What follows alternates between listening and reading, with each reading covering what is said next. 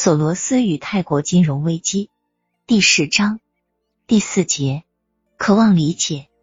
那个夏天，索罗斯是多么想能够默默无闻。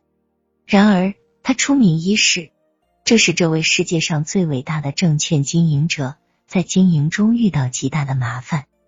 那个夏天的损失极大的伤害了索罗斯，因为正如福布斯杂志。一九八一年十月十二日，在编者案中所写：“如果世人不了解他的辉煌成就，也就不会在意他的逆转。但是，由于公共机构投资者的封面报道，世人已经知道乔治·索罗斯所有的业绩，因而那个夏天，世人也在关注着他。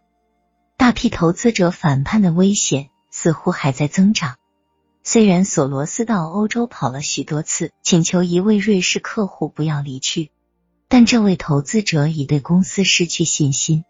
其他客户争相效仿。一位助手谈到那时说：“这是索罗斯首次感受到哪些是忠诚的投资者。在那时，一些伙伴丢开他走了。在过去的十年或十五年中，他给他们赚了大量的钱。索罗斯非常痛苦。”他们抽回资金，使他受到了极大伤害。这之后的很长很长时间，索罗斯都不很主动的去赚钱。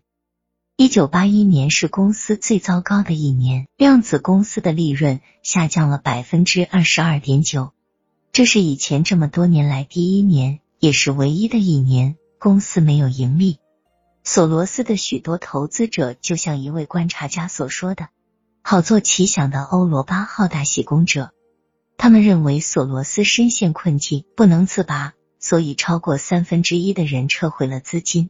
索罗斯后来说，他不能责备他们，他们的离去带走了公司近一半的资产，金额达一点九三三亿美元。乔治·索罗斯谈到要退出中场，这似乎很自然。